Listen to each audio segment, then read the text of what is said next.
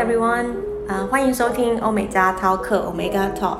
那我是今天的主持人 Jenny，很高兴呢，我们今天邀请到 UC Irvine 的加州大学尔湾分校的 Director of English Language and TEFL Programs 的 Bradley Gilpin 来到我们的 Omega Talk 的录制现场，欢迎。Thank you. Yay. OK，呃，其实我们跟呃 UC 二版的合作已经超过十多年的时间了。那那这段期间，我们一直都有送学生去念二版的语言课程，或者是 ACP 的证书课程。那我们今天就要来跟 Bradley 来一场 QA session，一起聊一下 UC 二版的不同的课程的进行状况如何。OK，Thank、you Bradley for showing up at Omega Talk and welcome to Taiwan. Yay, thank you. I'm excited to be here. All right, is it the first time you come back uh, since COVID? It is. It so, is. yeah, my last trip to Taiwan was March of 2020. Okay. Yeah, so wow, it's it's been really too a long. long time. I know. Yeah. But Taiwan's like a second home, so I love Taiwan. Okay, I got. I hope you got to enjoy some food and drinks in Taiwan. Oh, definitely. Okay. Yeah. Um. Thank you for taking part in the QA session. And today I'm gonna ask you about the language program and the most popular ACP programs. Okay. So are you ready? I, I hope so. Okay, awesome. okay, UC Irvine is located in Southern California. We all know that, and it's about 40 minute drive from LA. It is a very nice city with beautiful sunshine. But other than geographical information about the city, what else can you tell about to study in Irvine? Yeah, Irvine's a great place, like you mentioned. Uh, of course, weather and location, but also it's uh, it's a very innovative city. Um, it's a great place for not only studying but also for jobs.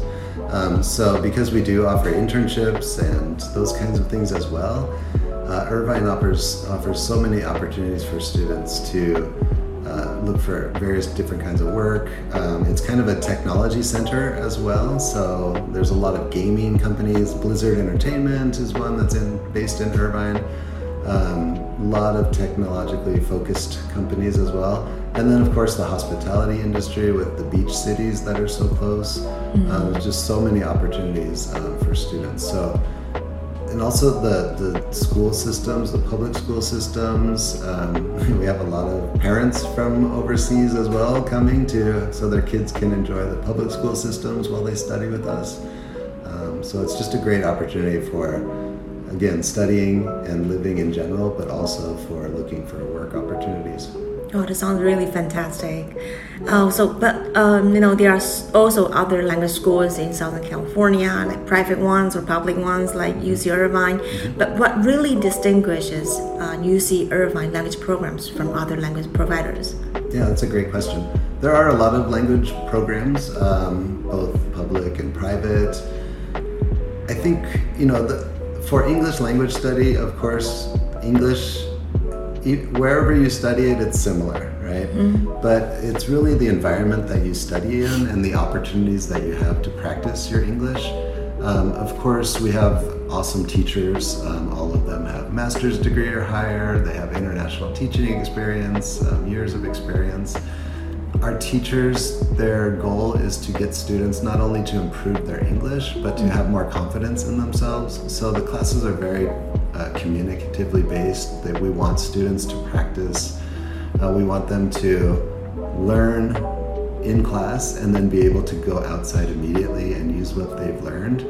I think because also our program is part of UC Irvine campus, that students, you know, right after class, they can go and, and meet UC Irvine students. Uh, They can join all the same facilities. There's a recreation center, there's a student center and food court, and uh, all the sporting events.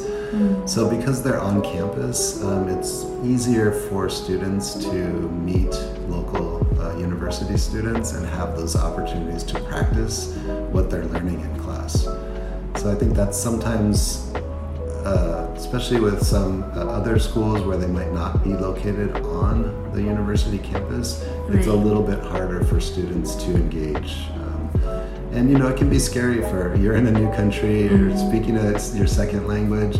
To just walk up to somebody on the street and start talking to them, that's that's a little scary. But when you're in a university environment, students on campus are very friendly. They love meeting international students. So it's going to be much easier for you to start a conversation with a student on campus.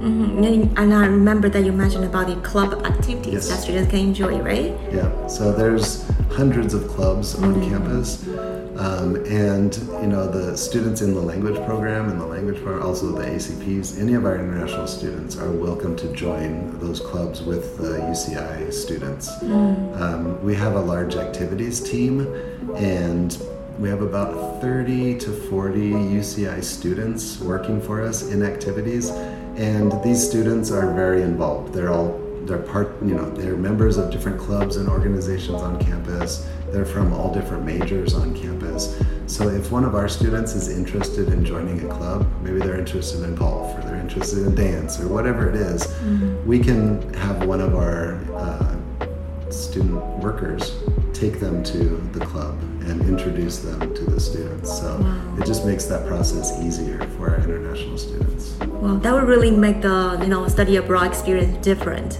yep exactly Okay, so in uh, what about the weekend activities or weekday? Do you have other like uh, take students to to uh, like tours or anything like that? Yeah, definitely. So, our student life and activities team, um, their job is to provide opportunities for students um, every day. So there's there's something for our students to do every day. There's free activities. There's things on campus.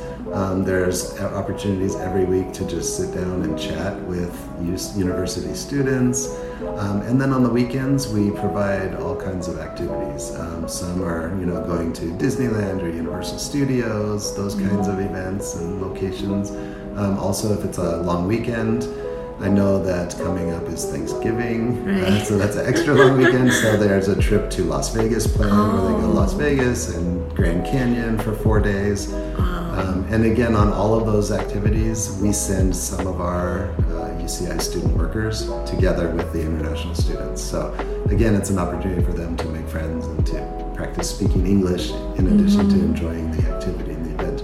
And also, you know, all the sporting events. Uh, the, the Angels uh, baseball team is very close to UC Irvine, um, as are you know all the, the teams in Los Angeles and other areas, basketball and hockey or whatever you're interested in. Yeah. All right. Wow, that sounds so much fun.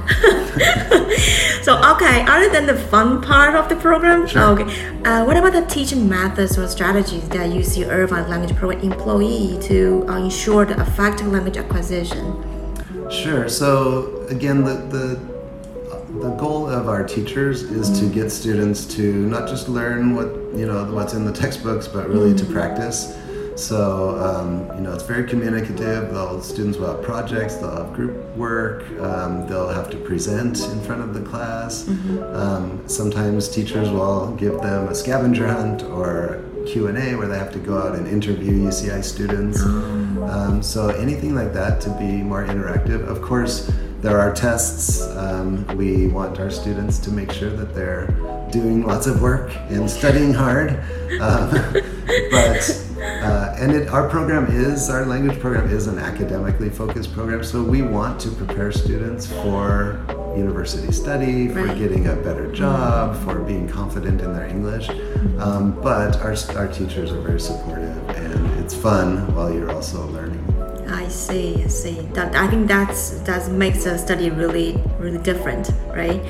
So, um, okay, okay. Another program is really popular with the UC Irvine is the ACP program, Yes, the. Advanced Certificate Program. So, uh, what's the uh, the concept of the program, or the what can the students gain from getting uh, involved in the programs? Sure. So the ACP Accelerated Certificate Program, they're all three months, so they're about 11 weeks long um, in a variety of different topics.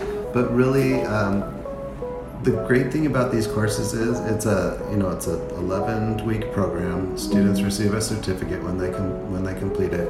All of the teachers in the program, they're not uh, campus professors or researchers.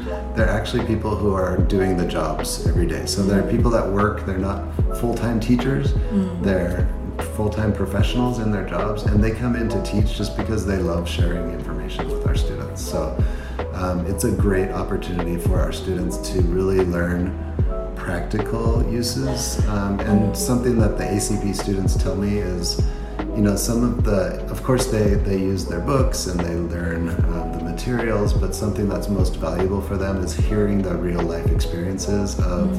Their teacher who's actually doing that job every day. Right. Uh, because sometimes it can be very different from what you learn in a textbook and what the reality of the job is. Mm. Um, so these are very popular programs, um, the ACPs. And the great opportunity also about the ACP programs is there is an, an opportunity to do an internship Right, after right. the program. That's to, very popular. Yeah, to really put into practice what you've learned in a real life situation.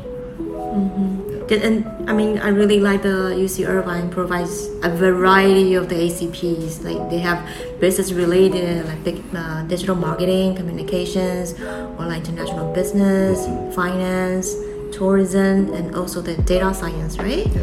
Yeah. And also teaching English as a foreign language. exactly. That's yeah. mine. okay. And Bradley also mentioned about the internship. Like Yeah. if you have completed one ACP, Correct. You can follow up with the internship to put into practice or whatever you have learned in the classroom. Okay, and then there, there's another opportunity that's called like OPT, right? That's a one-year program. Mm-hmm. Okay, how can you tell us that how that works? Yeah, so OPT is it's really just it's called optional practical training, mm-hmm. but it's really just permission from the United States government to go and find a job. Um, so students, the requirement is you have to study for at least nine months in the U.S. and receive a certificate or diploma, and then you can apply to the U.S. government and you'll receive an OPT card. It's basically just permission to go and look for a job. Um, so for our students, typically to reach the nine months, um, our students will do two of the accelerated certificate programs. So they might do business administration and then digital marketing, and then do an internship where they can work with a local company. Um, that counts as part of their studies. And then after nine months, then they can apply for the OPT. Okay, so uh, so the during the internship it's an unpaid uh, job. Correct. But for the OPT period, that's paid job. Yes, correct. Yeah, Okay. Mm-hmm. internship is not paid. Um, It's part, it's considered studies, so you s maintain your student visa. Mm-hmm. Uh, but correct, the OPT is a regular paid job. Um, so that's where some students, you know, it, it's expensive to study for a year in the U.S. Right. Um, but if their goal then is to get a, a OPT and to get a job, then they can make money and pay back what they've, what they've Oh, wow. spent on studying. So. But is it hard to find a job there? Uh, so for the internship, we have a lot of connections. Students will find something for internship. OPT is not guaranteed, um, but 99% or more students that do OPT will find an OPT. Um, the, the difference is OPT, like we said, it's a regular job. So you're competing with other people Right. that are applying for a position. So um, so really, it depends on your background, um, your education. Doing the ACPs with us and having the internship experience in that field is definitely beneficial. And then also, I think something that sometimes our, our students forget is they're all at least bilingual, right? If they're Right. from Taiwan, they're trilingual when they come to us. So for a lot of them, so um, that's something that you know, having being able to speak speak Chinese and speak English as well fluently, that's a huge advantage when you're looking for a job because the local American audience probably can't do that. So if this company is looking to do business, um, you know, in the Chinese speaking right. internationally, uh, Chinese speaking market, they need somebody like these students who are bilingual that. So, so definitely there are opportunities out there for students to find a, a great OPT. Okay, so um, so let's talk about the uh, the admission requirements Sure. to get into the ACP programs. Yeah. Yeah. So we have all, we pretty much any standardized test we will uh, uh, look at. Um, so probably most students, I would say, apply with uh, IBT TOEFL, which we require 71. Uh, TOEIC as well, 685 TOEIC, and that's a popular one for students as well.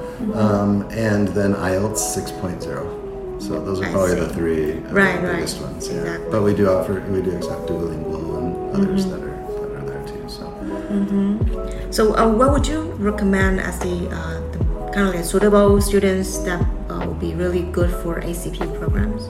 Yeah.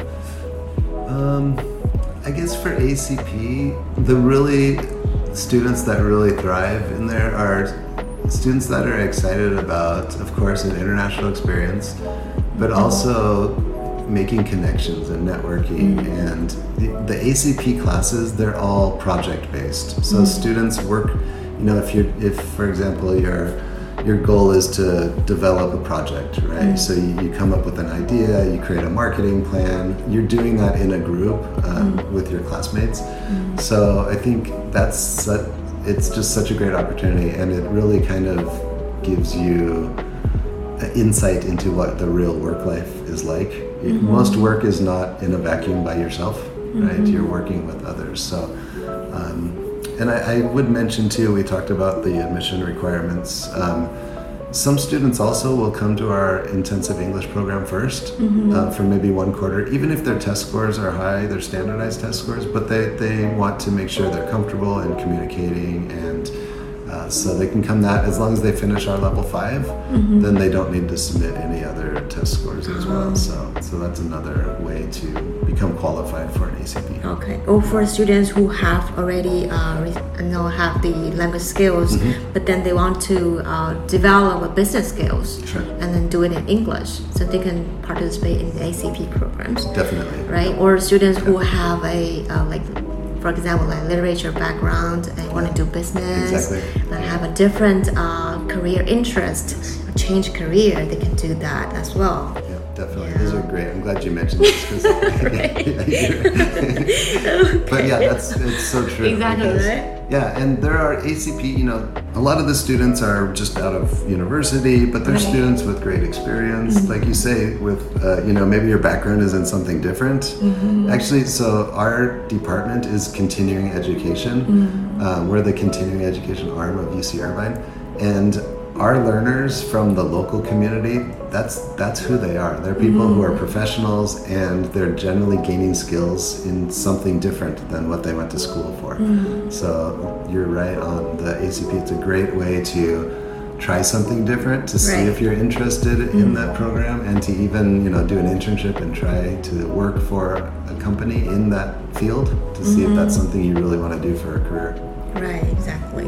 Okay, right. Our last question for you, Sure. Rally. Are there any like upcoming developments or expansions, or even like new ACP offerings that prospective students should be aware of?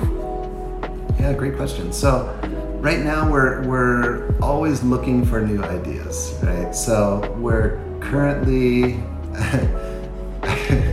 I laugh a little because culinary is something that everybody locally is interested in. So we're think looking at developing a culinary program, but I don't know if that's something that's going to be that exciting for international students. But but we're always looking for something that's new and innovative. Um, so you know we have a list of a lot of ACPs that we cover. Um, that are very popular, but you know, I would ask for any students if there's something that's not listed there, but they're really interested in a certain area, you know, let your counselor know and they can let us know because we're always looking to develop new areas um, that are of interest and excitement for students.